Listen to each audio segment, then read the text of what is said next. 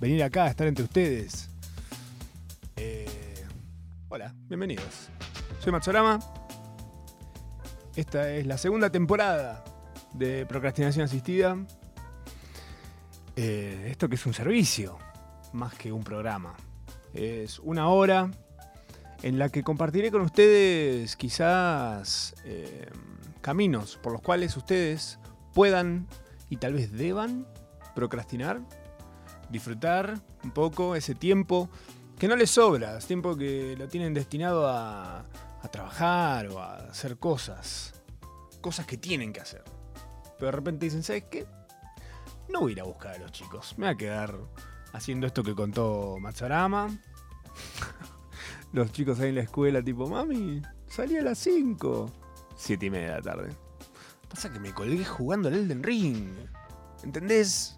Soy una mamá copada. Esto hace las mamás copadas. Hay mamás copadas que juegan Elden Ring, me interesaría. Me gustaría estar en un grupo de WhatsApp de, de la escuela, de alguien. Nunca estuve. Ni como, ni como hijo ni como padre. Ni tutor. No sé para qué estarían. me imagino que deben tener buenos stickers. ¿Hacen stickers entre ustedes? ¿Hacen stickers con la cara de sus hijos? Me recontra interesaría también. Bueno, no por sus hijos, ¿no? Sino por, tipo, cómo desarrollan la identidad sticker de sus hijos. Yo tengo un amigo en Chile, por ejemplo, que tiene muchísimos stickers de una nena asiática. ¿Ubican? Muchísima gente la tiene. Es como muy graciosa, súper cachetona. Y tiene todo un montón. Es una famosa de los stickers. Y investigando, me encontré con que la familia de esa nena pidió, por favor, basta de compartir los memes de mi hija. Pero si te estás todo el día haciéndole TikToks, por supuesto que la gente va a recortar y los va a usar y los va, los a sacar de contexto. No todo es. No todo nace y muere en tu TikTok. ¿Qué te pensás que es esto? ¿Familia de la nena asiática? Bueno, nada, un millón de esos stickers. Y a veces el contexto no da para el sticker de una niña, de una infancia asiática.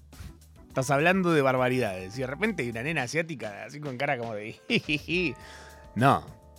Muy desubicado. Ubíquense también con el uso de los stickers, chicos, por favor. Ustedes lo ignoran a veces, pero... Pero los stickers son personas también. A veces. bueno, estuve procrastinando una banda este tiempo desde la última vez que nos vimos. Ya ni me acuerdo, porque les voy a contar, les voy a confesar algo, sinceramente, desde que Argentina salió campeón yo estuve en una especie de nube, una nebulosa, de festejo, alegría, algarabía, escabio, todo. Fue una mezcla muy rara de necesitar que se termine el año, así que no me acuerdo cuál fue el último procrastinación, no sé ni qué hicimos. No me acuerdo nada. Si los ofendí, perdón, seguramente no esté si alguien se ofendió. No creo que los haya ofendido, no me dice Maxi Truso por nada. Em, pero hoy traje un montón de cosas.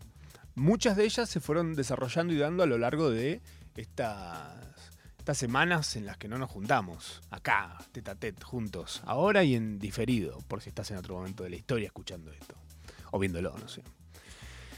Un montón de cosas pasaron entre ellas. Bueno, un poco tuve que poner un poco de orden. Dije, a ver, ¿cómo ordeno todo lo que sucedió? Porque pasaron un montón de cosas. Procrastiné a rabiar, por supuesto. Estoy Ahora les voy a contar más cosas. Me voy, a poner un poco, me voy a abrir íntimamente porque ustedes se lo merecen, porque estamos en un lugar de máxima intimidad en este preciso momento. Les voy a contar un par de cosas personales, pero les voy a contar también un poco en el orden de lo que traigo a el día de hoy para que disfrutemos entre nosotros y charlemos un poco y obviamente se lleven material para procrastinar y procrastinen en sus cabezas, en sus casas, con sus familias, con sus parejas, con sus amigos, en un ascensor se queda trabado, de repente se juntan con tres personas que nunca hablaron. Quizás en ustedes está iniciar esa conversación diciendo, ah, el otro día Matsurama mm, habló... ¿Te imaginas? ¿Imaginas estar en un ascensor, no bancarme y que de repente alguien se ponga a hablar de algo que estoy haciendo yo? ¿Quién? ¿Maxi Truso? Ah. Perdón, estoy enseñando con Maxi Truso por algo que dijo, ahora les voy a contar bien lo que pasó, pero tiene un poco que ver con todo lo que vamos a hablar hoy. Porque obviamente yo preparo este programa y en el preparar me gusta que tenga un hilo conductor, un algo, algo, una especie de común denominador, por decirlo así. Así que de alguna forma vamos a empezar. Vamos a empezar porque no aguanto más, me estoy que me procrastino encima. Voy a contarles inicialmente que me fui, estuve en Córdoba hace no mucho, Para variar, no visitando a mi familia, mil perdones a mi familia, los amo muchísimo. Pero eh, el motivo que me ha llevado de vuelta a la provincia que me vio nacer, llorar y cagarme encima. Eh, bueno, hay un par de provincias que me vieron cagarme encima, pero Córdoba me vio bastante más veces seguramente. Em, fui al Cosquín Rock. Fui al Cosquín Rock. El Cosquín Rock es un festival que se hace hace ya 20 años, 20 y pico de años ya. 20 y pico, sí, yo creo que 2000, 2001 se empezó a hacer Cosquín Rock. Cosquín Rock empezó siendo una especie de paralelismo al Festival de Folclore de Cosquín, histórico, el que José Marvis decía, aquí, Cosca. Y creo que lo tiene registrado, así que no se puede decir, no sé, hay un tema ahí de, figuras de la televisión, hacían eso antes. El si querés llorar, llorar, todo eso está todo, todo registrado para que no puedas hacer lucro de nada, de cosas que dicen otras personas. Ya vamos a ver qué se me ocurre a mí para registrar. Pero bueno, fui a Cosquín. Eh, el Cosquín Rock es un festival que antes era para comodidad de todos, una sola fecha o diferentes fechas en un solo escenario. Extraño muchísimo eso, se los voy a decir. Porque podías ver todo y no tenías que estar caminando una barbaridad de kilómetros entre escenario y escenario. Porque si quisiera hacer ejercicio, no sé si me gustaría la música. O sea, hay, hay un solo lugar en mi casa, hay una sola casilla en mi casa. ¿Viste las computadoras que tienen una ranura para la memoria RAM? O dos, fin, bueno, yo tengo una sola ranura y en una puedo, o me gusta la música o hago ejercicio. Y no voy a hacer 20 kilómetros por día para ver 5 bandas. No. O sea, o ponerme un tren en el medio, porque el lugar es un predio gigantesco. Creo que tenemos una foto, si lo están viendo en YouTube lo van a ver. Eh, hay una foto del predio gigantesco, ahí está. Está hermoso porque se ve la montaña, es realmente el paisaje soñado para un festival, es ideal. O sea, es lo que cualquier persona querría para ir a un festival o a cualquier cosa que sea, porque hay montañas, hay naturaleza. Por otro lado, totalmente corre el tema de eh, cuánto impacta en la naturaleza y en el medio ambiente los decibeles de todo esto, porque vas a ver un montón de pájaros totalmente desorientados. Te vas a encontrar con fauna totalmente desorientada. Pero bueno, un festival en un lugar soñado, paradisíaco. El Cosquín Rock que de Cosquín no tiene nada y de rock no tanto tampoco. Porque, bueno, fui a esta edición y esta edición fue la edición más Lollapalooza que vi hasta el momento. Eh, muy diferente a las primeras, en las cuales eran un par de bandas, una tras de la otra, en el mismo lugar.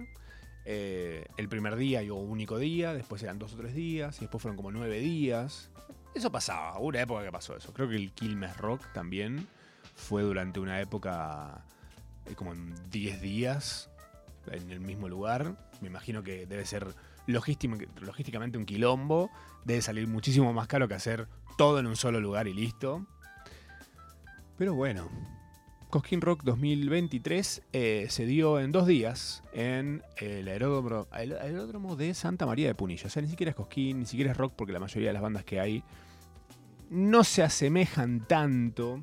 Eh, o sea, si consideras rock, puedo ahora vamos a entrar en detalle de esto.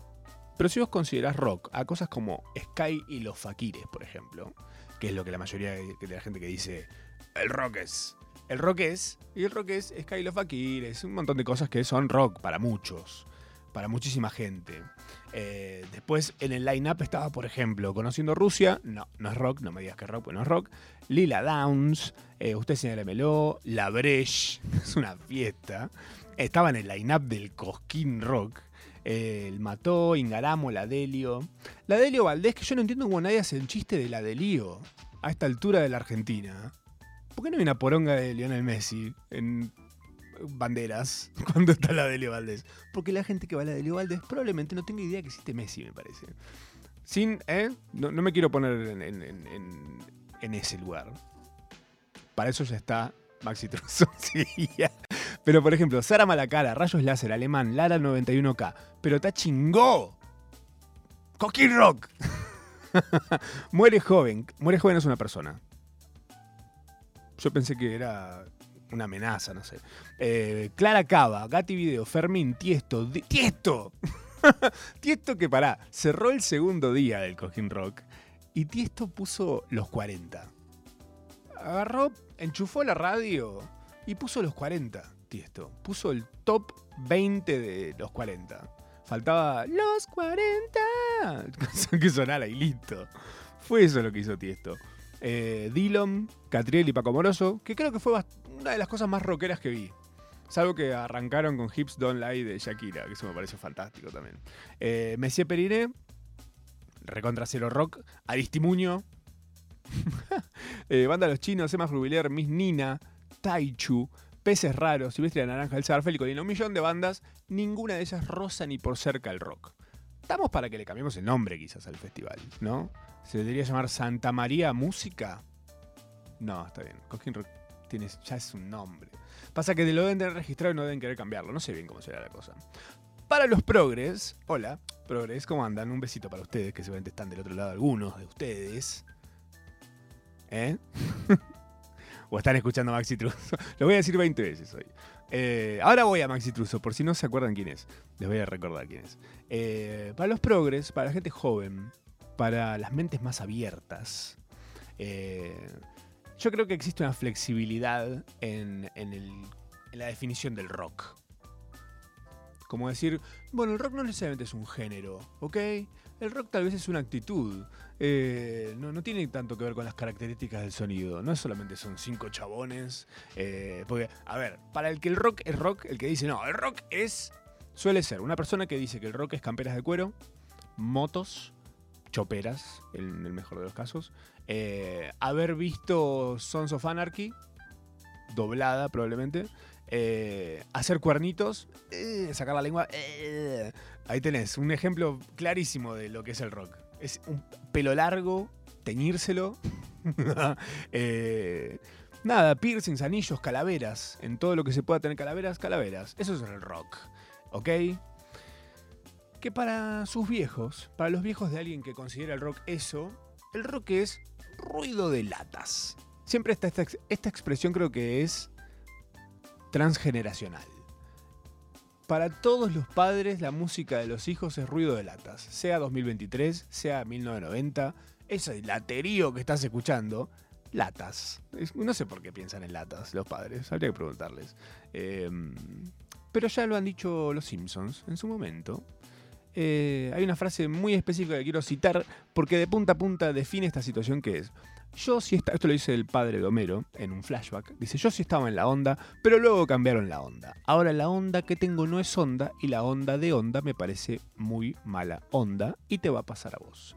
Específicamente esto que dice eh, el abuelo Simpson, antes de ser abuelo, el papá Simpson en el flashback, tiene muchísimo que ver con cómo nosotros nos vinculamos con la música que es nuestra y cada generación tiene como esa cosa de somos como los revolucionarios escuchando esto que es diferente, a nuestros viejos les molesta y así de a poco para atrás siempre pasa lo mismo y hacia adelante está pasando exactamente lo mismo también. Obviamente que a muchos de estas personas que piensan que el rock es hacer cuernitos y ponerse una campera de cuero, les va a parecer una poronga absoluta el hecho de que le digamos rock a un festival en el que aparece eh, soy tu sicaria. Un perreo medio muy, ¿entendés? Mis Nina. Le mando un beso a mis Nina, un gran abrazo desde acá. Eh, amiga de la casa. Em, pero de repente pasan cosas como lo de Maxi Truso. Ahí tenés, Maxi Truso. Maxi Truso, para los que quizás no lo recuerden, es un artista argentino que se hizo famoso por cantar una canción de Poncho. Poncho es un conjunto electrónico argentino eh, y esta canción se hizo famosa, creo yo, porque musicalizó una publicidad de Farabica, que es la de... Sí, sí, se acuerdan, todos la escuchamos. En algún lado sonó. Esa voz, ese cantante, es Maxi Truso.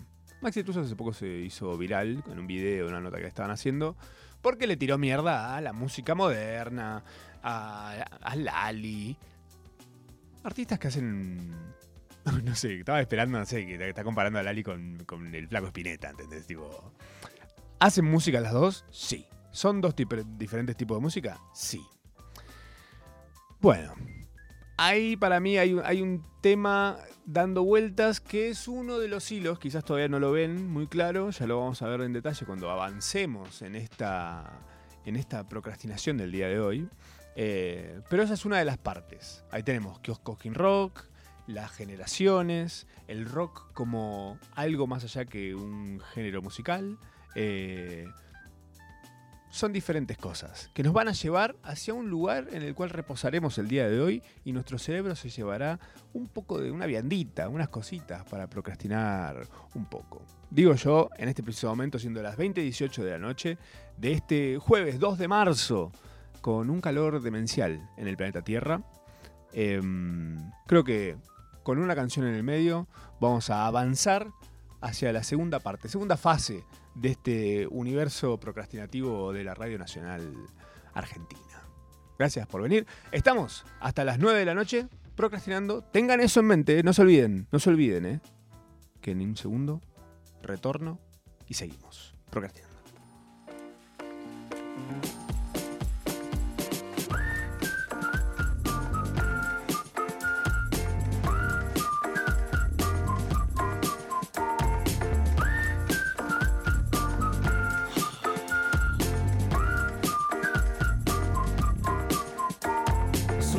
Cheers. Ya no sé qué hacer. Su padre le decía que la haga bien. Si los fósforos se encienden, que se compre un tren. Que el disco ni lo saque si no lo hace bien. Y ahora está angustiado porque falta teca. Angustiado porque quiere un feca. Angustiado porque ve sus pecas. Angustiado porque quiere un sega. Un par de melodías y no sé qué hacer. Si el disco suena raro, ya no sé qué hacer. Si las cosas que me dicen no las puedo ver. Las cosas que me pasan no las puedo hacer. Y ahora está angustiado porque falta teca. Angustiado porque quiere un feca. Angustiado porque ve sus pecas casi las cosas que le pasan no las puede ver. Ayer te vi y no es cualquiera, me convencí que soy primera. Puedo verte cerca de cualquier lugar, puedo hacerme cargo de lo que no está. Ayer te vi y no es cualquiera, me convencí que soy primera.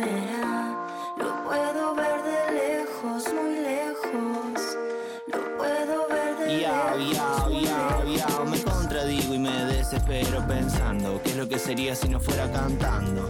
Si fuera por Andrea me vería en primavera y no me quedo corto. Ya sé que no te copa que le ponga miel a todo. Si te copa que la pases bien me gusta sin razones. Sé que el arca dorada que te compré se hundió en el momento. Y sé que el arca rosada que te inventé quedó en el intento. Y si fuera por Andrea me echaría en primavera y ya fue. Si tiro cualquiera, tiro cualquiera Porque te quiero y como te quiero soy lo que sea. Ayer te vi y no es cualquiera. Me convencí que soy primera Puedo verte cerca de cualquier lugar. Puedo hacerme cargo de lo que no está. Ayer te vi y no es cualquiera. Me convencí que soy primera. Lo puedo ver de lejos, muy lejos.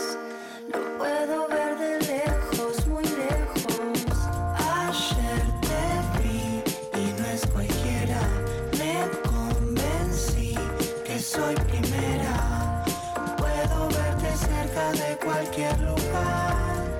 Puedo hacerme cargo de lo que no está.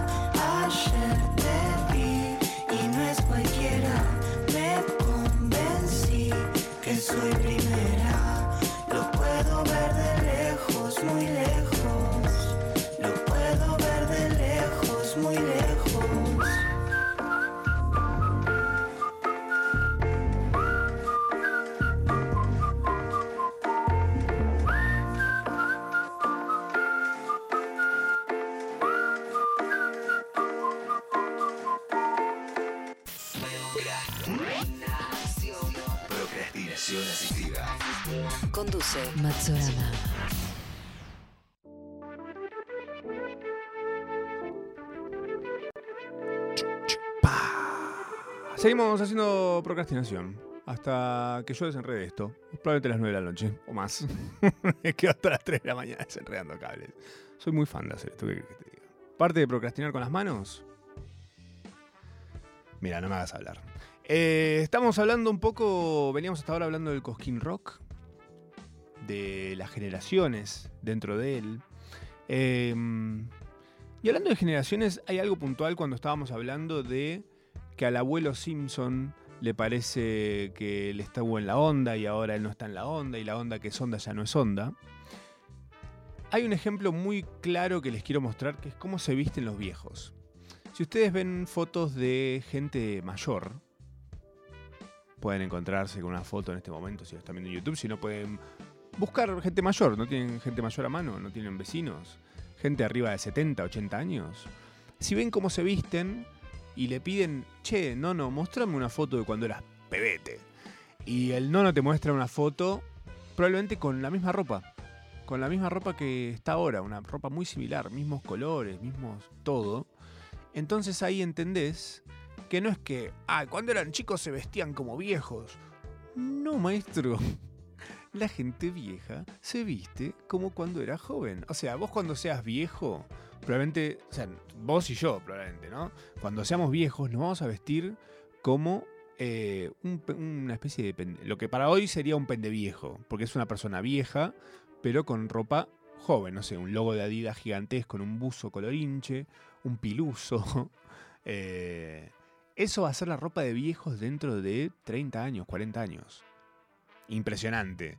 Y mientras más longeva sea la cosa, más eh, pasa de uva seremos envueltos en un montón de logos y quizás dos o tres estrellas o más, ojalá, en eh, parafernalia y ropa deportiva o al menos alusiva a la selección argentina. Sigo en esa, perdón. Eh, ¿Ustedes se cayeron de un semáforo? Yo sí. ¿Me hace más argentino que ustedes? Tal vez. Bueno, eh, hablando de ser argentino, fui al cine, por supuesto, a ver Ant-Man and the Wasp. Quantumania. es lo más argentino del mundo que hay.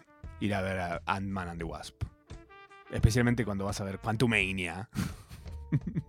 Eh, si no la vieron, no importa. Si la vieron, tampoco importa. Si no les importa, tampoco importa. Porque realmente lo que está pasando con Marvel es alucinante. Se está comiendo a sí mismo. Eh, pero no se está comiendo con hambre. Se está comiendo porque no le queda otra, me parece. Está gastándose las fichas y los créditos que sumó durante muchísimos años de ser la punta de lanza del cine de héroes. Medio como chocándola un poco porque tiene margen para hacerla. Eh, Ant-Man and the Wasp es la tercera película, creo, de Ant-Man. La segunda salió muy seguida a Avengers Endgame, que fue el fin de las películas que nos gustaron a todos. O a, los que nos gustaba Marvel, por lo menos. Eh, esta película contiene muchísimos diálogos que parecen improvisados. Pero improvisados a un punto en el que, por ejemplo, uno de los personajes pasó 40 años en el reino cuántico. Normal. Uno pasa dos semanas en Mar del Plata bueno, hay gente que pasa. eh, Michelle Pfeiffer pasa 40 años en el reino cuántico, ¿eh? Así está también. Bueno, pasa 40 años en el reino cuántico y cuando vuelven, sin querer, al reino cuántico, ella está medio como que tiene una data pero no la quiere tirar. Durante gran parte de la película. Que no estaría nada mal que la tires al principio, Michelle. Pasa que si la tirás tan al principio nos quedamos sin peli casi al toque, me parece. Entonces ella dice, no, yo les dije que no teníamos que venir. ¿Por qué? Le dice una actriz. Que están todos brillando. No sé si será que el guion es tan malo que nadie brilla en esta película, pero están todos para atrás. Eh, y, Michelle dice, no, no, después les cuento. ¿En qué película alguien dice después les cuento? Lo dice dos o tres veces encima. No, no, no importa. Después dice, no, no, después les cuento. Es- estamos charlando ahora, la, la película sigue, Michelle. Estamos, estamos en una peli. ¿eh? No es una serie. No podemos, después le cuento. Bueno, ¿qué pasa con Marvel post-Endgame? Endgame es el fin de la saga anterior, la saga del infinito. Y esta saga actual es la saga del multiverso. Eh, hice una listita de lo que salió hasta ahora, después de Endgame. Y les voy a decir qué cosas me parece que están muy bien. Que creo que son solo tres y estoy siendo muy generoso. Spider-Man Far From Home. Segunda de Spider-Man, meh. Es la del tipo que hace cosas holográficas con drones. Malísima. WandaVision. A mí me gustó. Tiene como una cosa muy original. Esa es la que arranca dos capítulos en blanco y negro. Decís que estoy viendo. Y después empieza como a tener un sentido. Y decís, ah, mira qué flashero. Bien, garpa por flashera, creo yo. Falcon and the Winter Soldier. Un embole.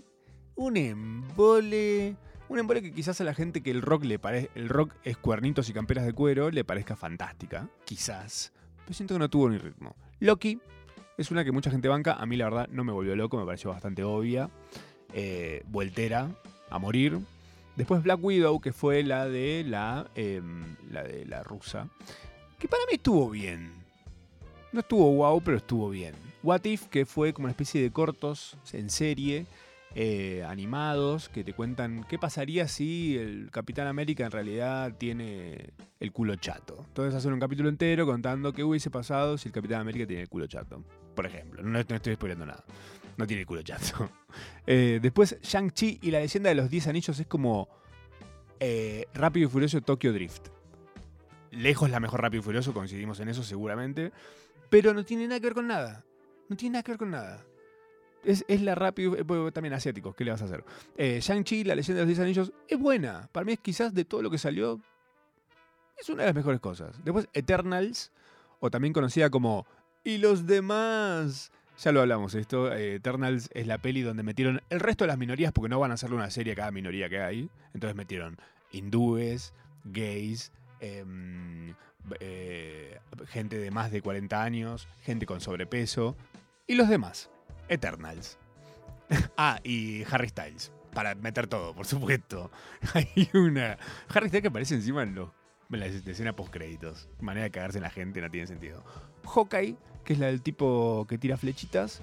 Serie que creo que sorprendió muy bien. O sea, estuvo muy buena. Después Spider-Man No Way Home, que es la que aparece en todos los Spider-Man de la historia.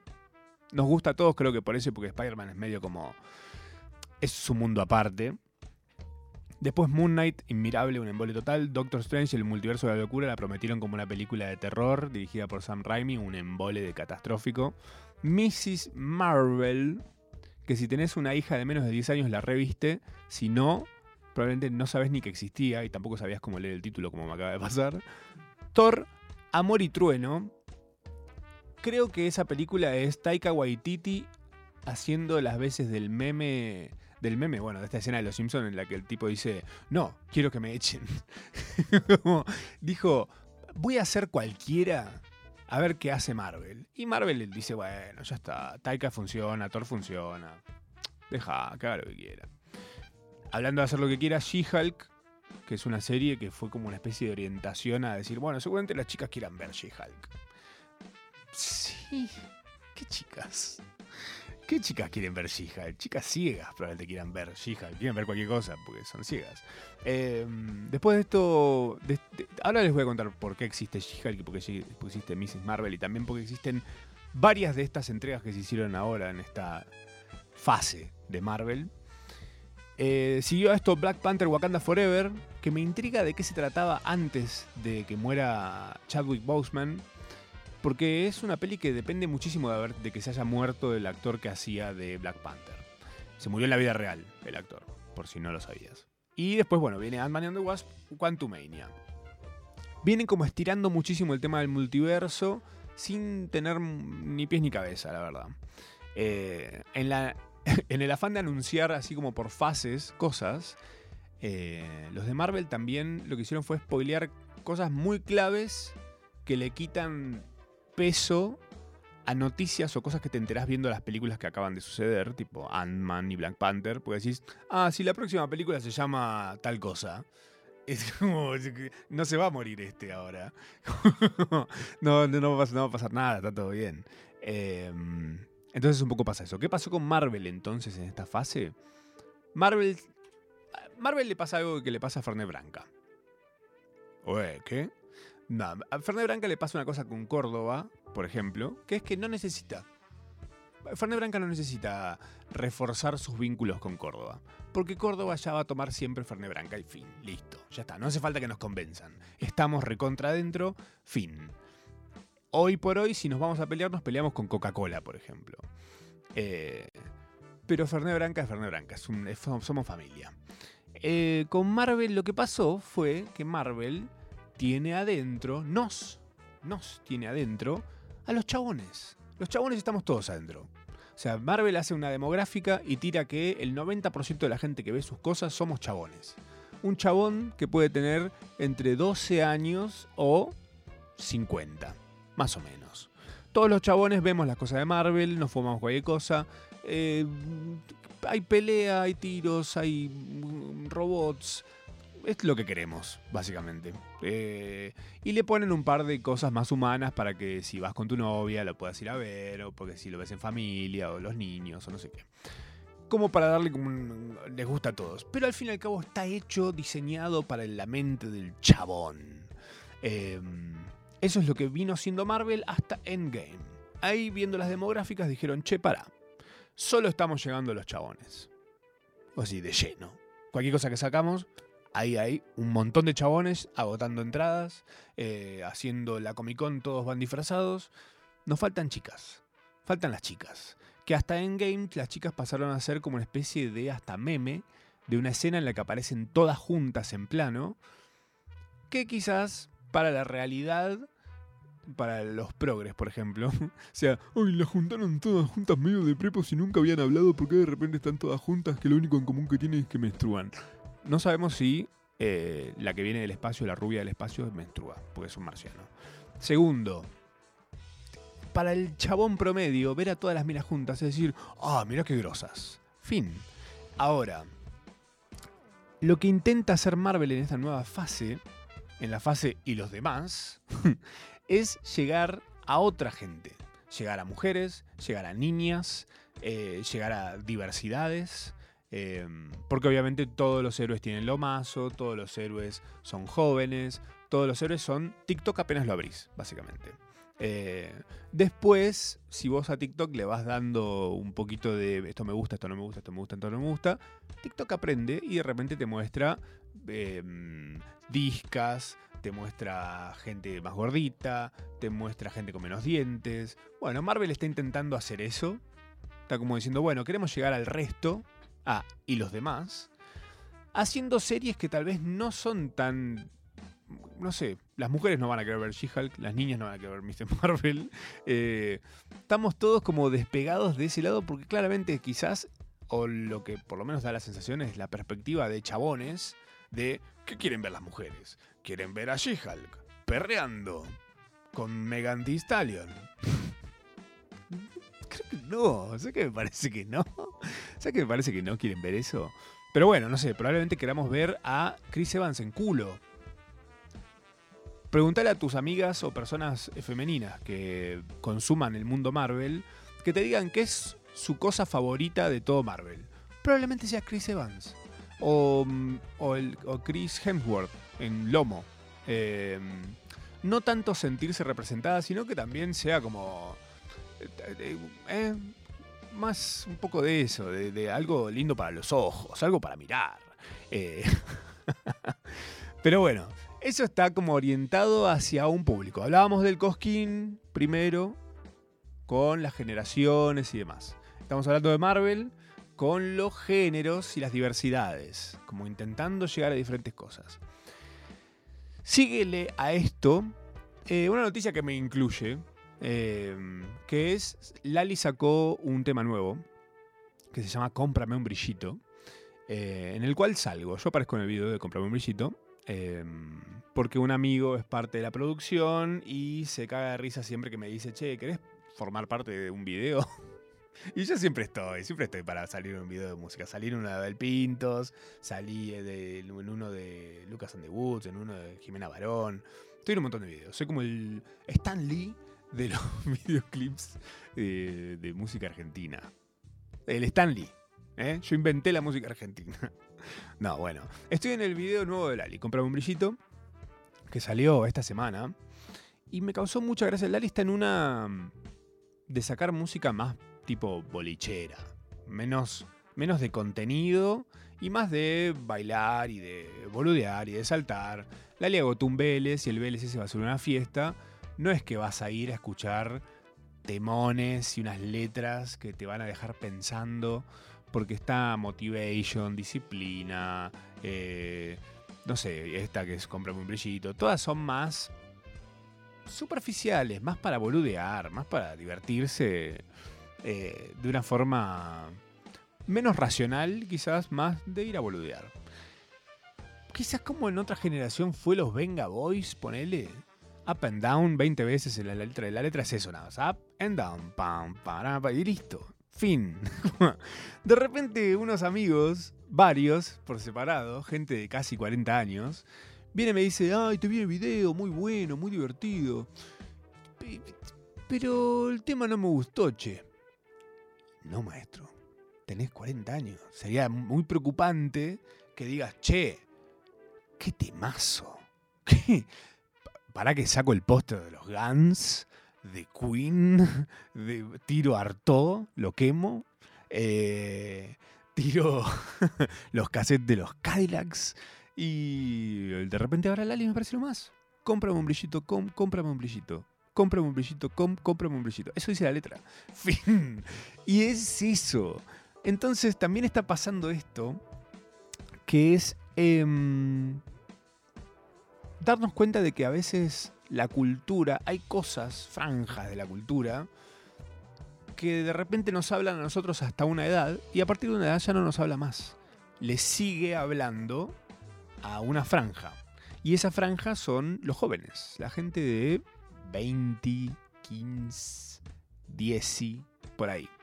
Eh, y nosotros, personas de aprox 40 años, de repente nos encontramos escuchando un tema de Lali y es muy probable que no nos parezca wow, fucking Vivaldi. ¿Qué es esta pieza? ¿Cuándo lo van a pasar en el Colón? Es como, no, es un, es un tema para boludear en un boliche, chicos, para ir a la breche y bailarlo. Fin, mover el culo, las cachas, cagarse de risa, estar en pedo, no sé, las cosas que hacen los niños ahora, no sé qué hacen los niños ahora. Pero le habla a otra generación. Si te gusta, buenísimo, bien por vos. Obviamente que mientras más cosas te gusten, mejor la vas a pasar. Vos ganás el juego si más cosas te gustan, así es la vida. Si te gustan menos cosas, si todo te hace, te parece un padecimiento, no sos team verano, no sos team invierno, no sos team nada, la pasás mal con el calor, la pasás mal con el invierno, bueno, salís perdiendo vos, viejo, que te diga. Corta la bocha. Eh, esto es lo que nos pasa con Lali, es lo que nos pasa con el Cosquín Rock, es lo que nos pasa eh, con toda esta seguidilla de cosas con Marvel, que de repente estamos del otro lado, y es un poco la forma que voy a tener de explicarles a ustedes del otro lado de una canción cómo eso nos explica por qué los Simpsons no nos gustaron más a partir de un momento y qué pasó después, te lo cuento del otro lado, de una tandita, cortita, chiquita, chiquitita, así.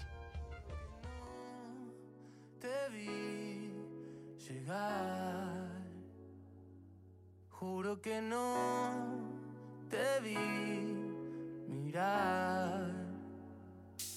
Te juro que no lo sé y nunca lo sabré.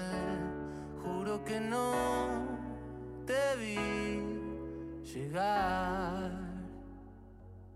Juro que no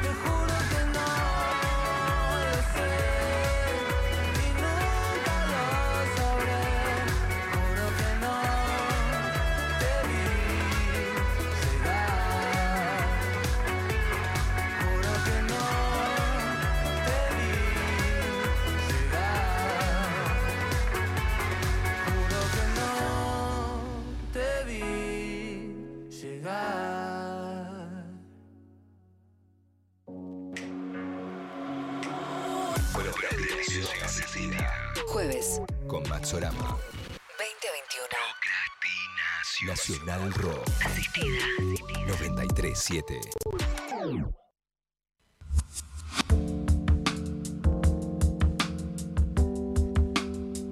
Sí, señoras, sí, señores. Jóvenes y no tan jóvenes, estamos procrastinando hasta las 9 de la noche. Si lo están viendo en vivo, si no, bueno, son más o menos 20 minutos más, un poquito menos también. Em, venimos hablando de Cosquín Rock, las generaciones dentro del Cosquín Rock, las generaciones dentro del rock. Hablamos también de Marvel. ¿A quién le habla Marvel ahora en la nueva fase? ¿Por qué a algunos no nos gusta más? Eh, hablamos de Lali, su música. ¿Por qué de repente a alguien de 40 años no le parece lo más? es porque quizás hay un montón de factores que nos atraviesan a lo largo de la vida.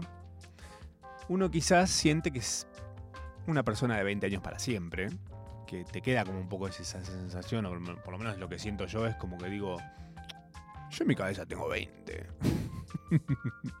y ya tengo casi 40, o sea, voy por el doble.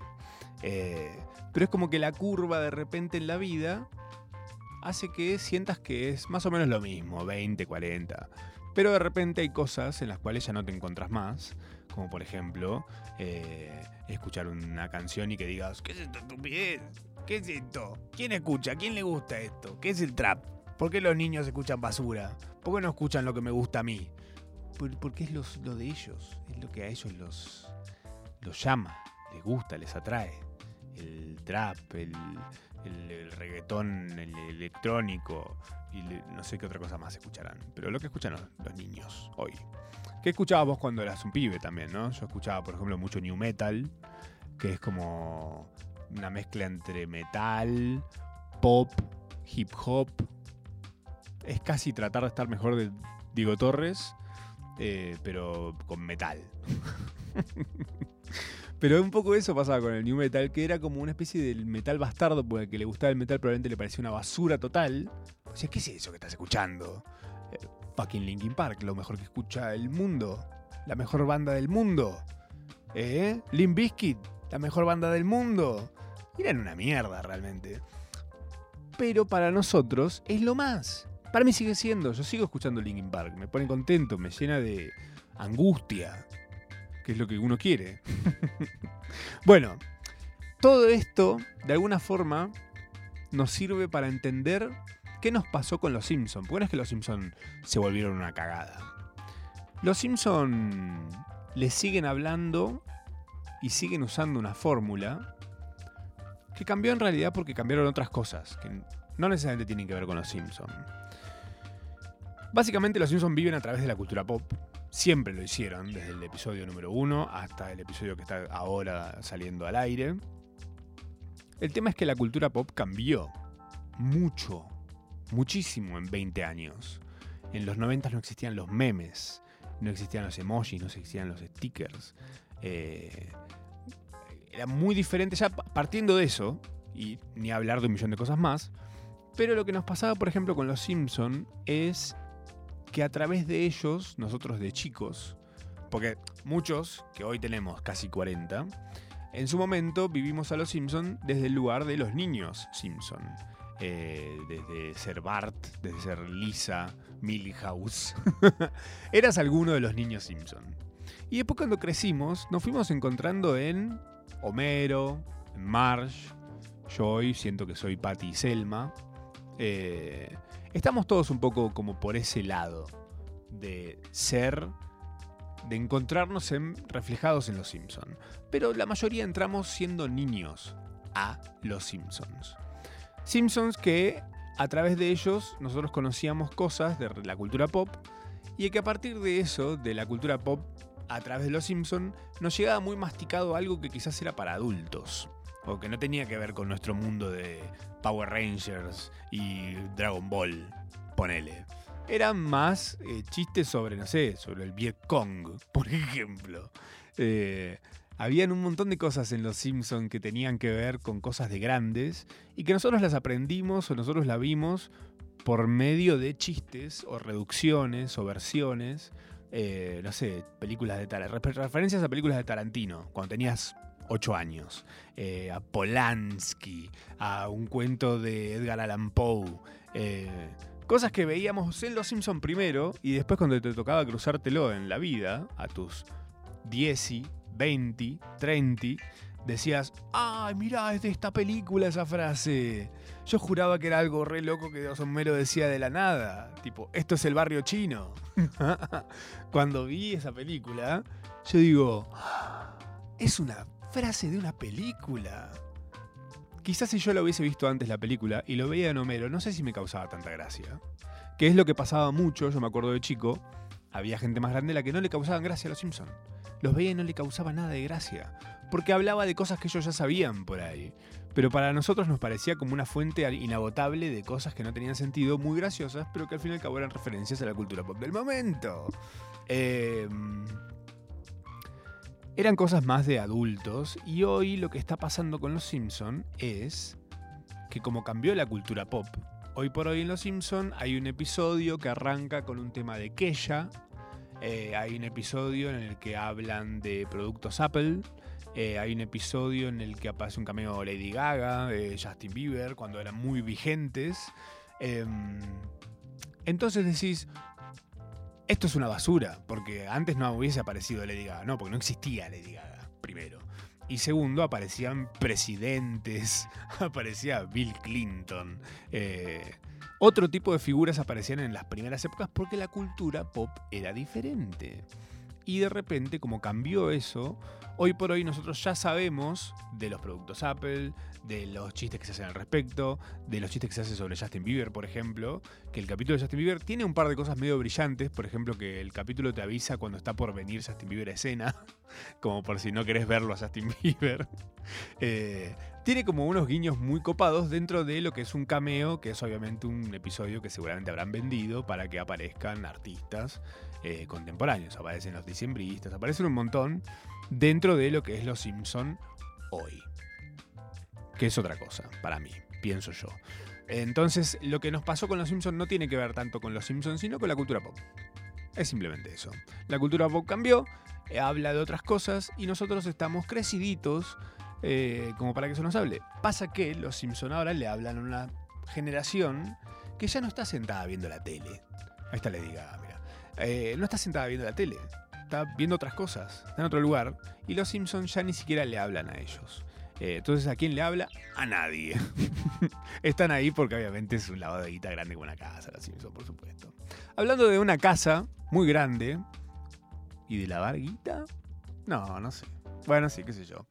Eh, también otra cosa que estuve a fondo en estas semanas de procrastinar fuera del aire es con Gran Hermano. la casa más, ¿cómo es, cómo que dice Santiago del Moro, el conductor? Dice la casa más famosa del mundo. Ay, para mí se debe cagar de risa cuando se ve en la repetición diciendo la Casa Blanca, la casa de los tres chanchitos, no sé, hay mil casas más famosas que la casa de Gran Hermano.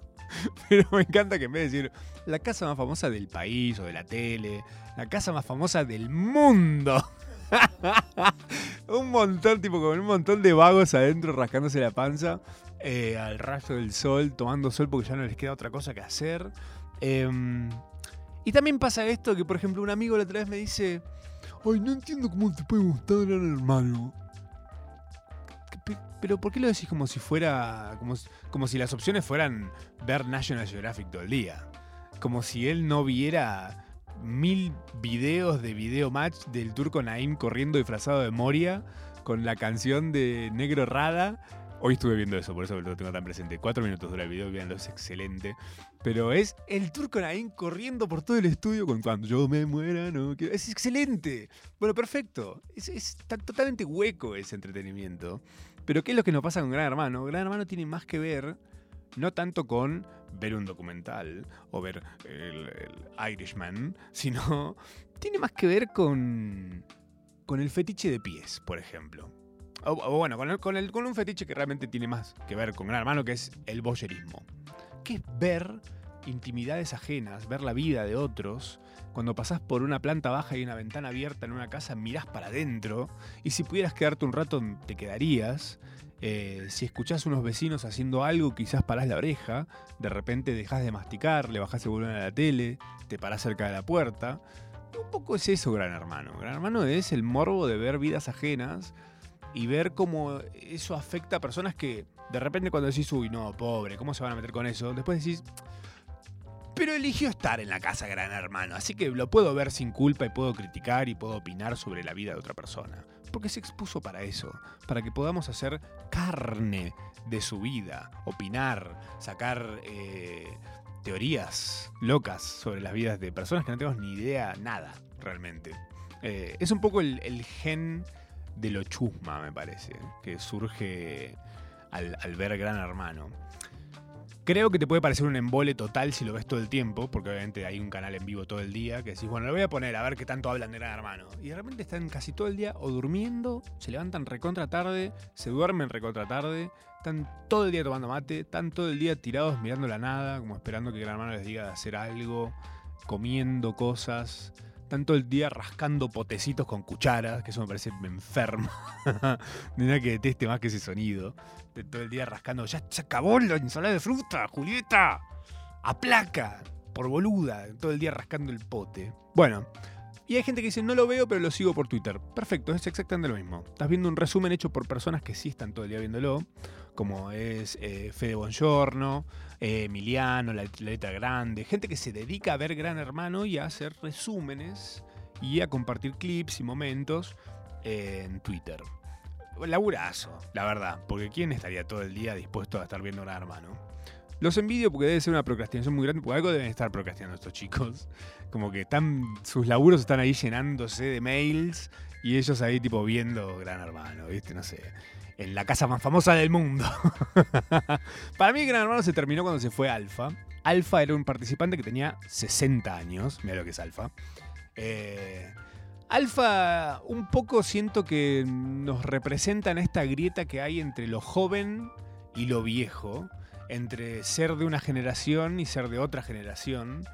Hacía un ruido muy grande entre los participantes de la casa, pero de repente en una movida muy televisiva, porque fue muy bueno lo que hicieron, toda la vuelta que le encontraron, lo sacan a Alfa. Lo sacan a Alfa y queda un montón de gente que, que no me da tele, no me da, no, no se pelean, no hay bardeo, no hay, no hay anécdotas con tirando nombres de famosos. Digo, Alfa se la pasó tirando nombres marcas. Dijo, yo conozco al dueño de esto. El dueño de esto a mí me pagó plata por no sé qué. De hecho, hasta dijo algo de Alberto en un momento. A Alfa no le importó nada. Alfa dijo, yo estoy acá. Estos no se van a olvidar de que yo pasé por la tele. Por favor, denle un programa de fierros a Alfa urgente, porque lo necesito. Lo necesito urgente en la tele haciendo algo que tenga que ver con fierros y con su vida y sus anécdotas. Un- una especie de comedian sin cars getting coffee, pero Alfa en autos de colección yendo a cocinar a lugares alucinantes. No estaría para nada mal. La tiro. No sé si la Radio Nacional, si, la televisión pública no quiere hacer eso. no creo que puedan porque está con un contrato grande con la casa. La casa más grande del mundo. la casa de Gran Hermano la van a usar ahora para hacer la versión chilena. Así que, ¿qué vamos a hacer? Vamos a ver la versión chilena para ir a gritar desde afuera. Ah, porque pasa esto, la gente va a gritar al lado de la casa. Data. Tiran, Julieta, tu novio te cagó. Eh, Romina, traidora, la botaste a no sé quién. Gente que alquila una cancha de tenis para gritar eso.